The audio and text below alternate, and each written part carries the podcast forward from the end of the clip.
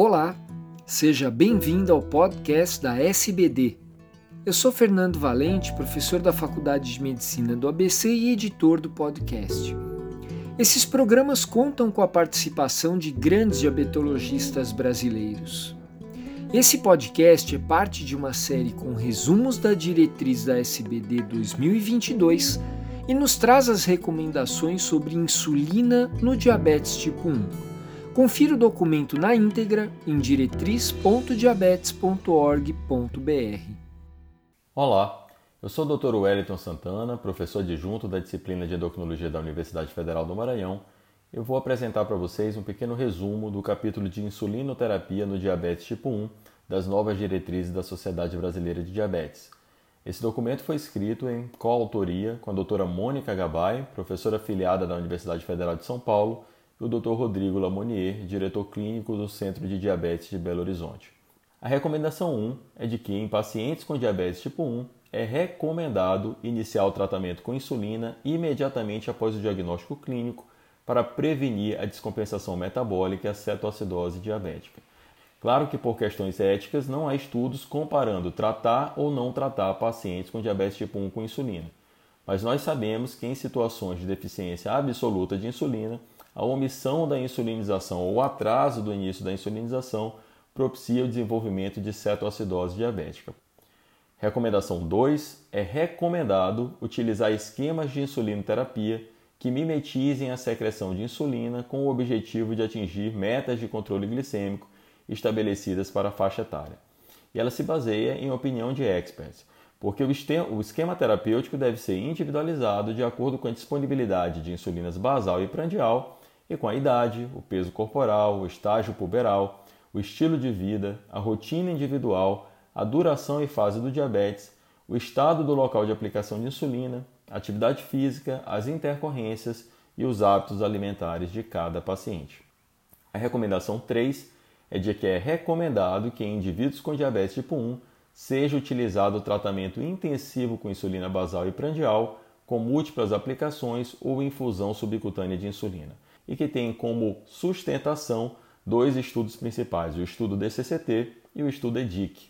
A recomendação 4 é de que os análogos de insulina de ação longa devem ser considerados para insulinização basal por apresentarem menor variabilidade glicêmica e menor incidência de hipoglicemia noturna em comparação com a insulina NPH.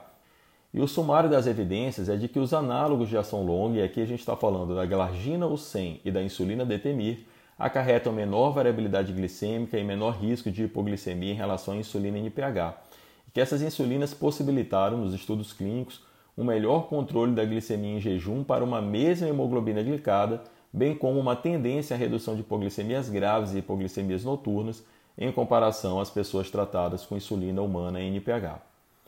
A recomendação 5 é de que os análogos de ação ultralonga podem ser considerados para insulinização basal de pessoas com risco aumentado para hipoglicemia, por estarem associados a menor incidência de hipoglicemia e a maior flexibilidade do tratamento.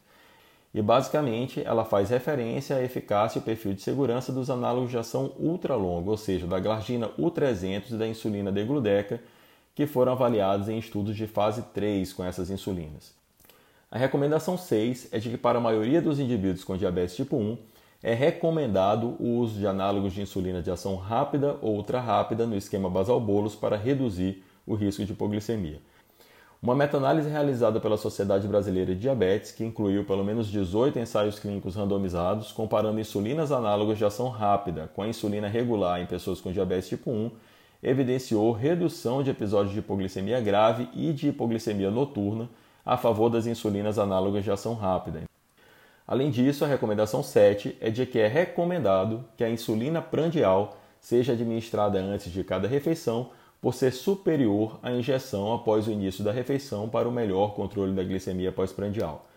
Essa recomendação é casada com a recomendação 8, de que quando houver incerteza em relação à ingestão alimentar e necessidade de flexibilização de horário, as insulinas ultra rápidas podem ser consideradas para aplicação após a refeição, por oferecerem vantagens em relação aos análogos de ação rápida.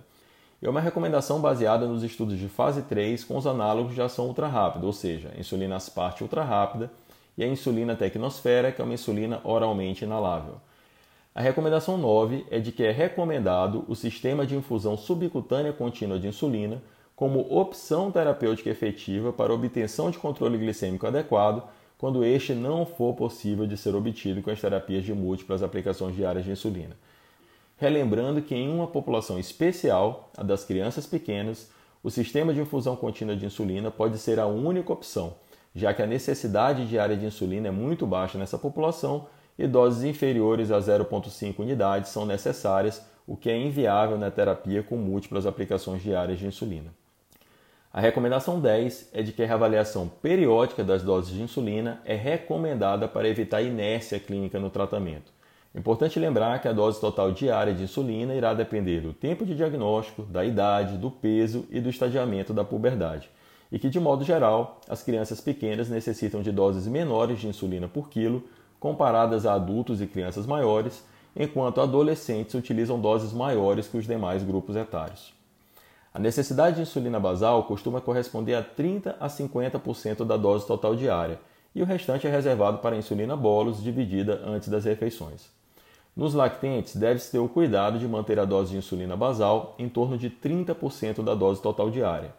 Em adolescentes, a necessidade de basal pode ser de 50 a 55% do total diário. A distribuição das doses de bolos sofre grande variação individual. O ajuste da dose basal de insulina é realizado de acordo com a glicemia em jejum e os ajustes das doses de insulina bolos de acordo com as glicemias pré e 2 a 3 horas pós-refeição, sempre levando em consideração o fator de sensibilidade e a taxa de carboidrato.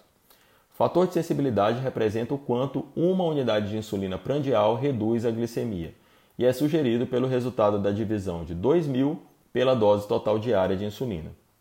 Pode-se utilizar a divisão de 2.100 pela dose total diária em bebês e de 1.800 pela dose total diária em adultos em uso de insulinas análogas. A taxa de carboidrato é obtida pela divisão de 400 pela dose total diária e corresponde à quantidade de carboidrato que pode ser consumida de forma que a glicemia não seja alterada após a administração de uma unidade de insulina. Em outras palavras, corresponde ao quanto uma unidade de insulina é capaz de queimar de carboidrato oriundo da refeição.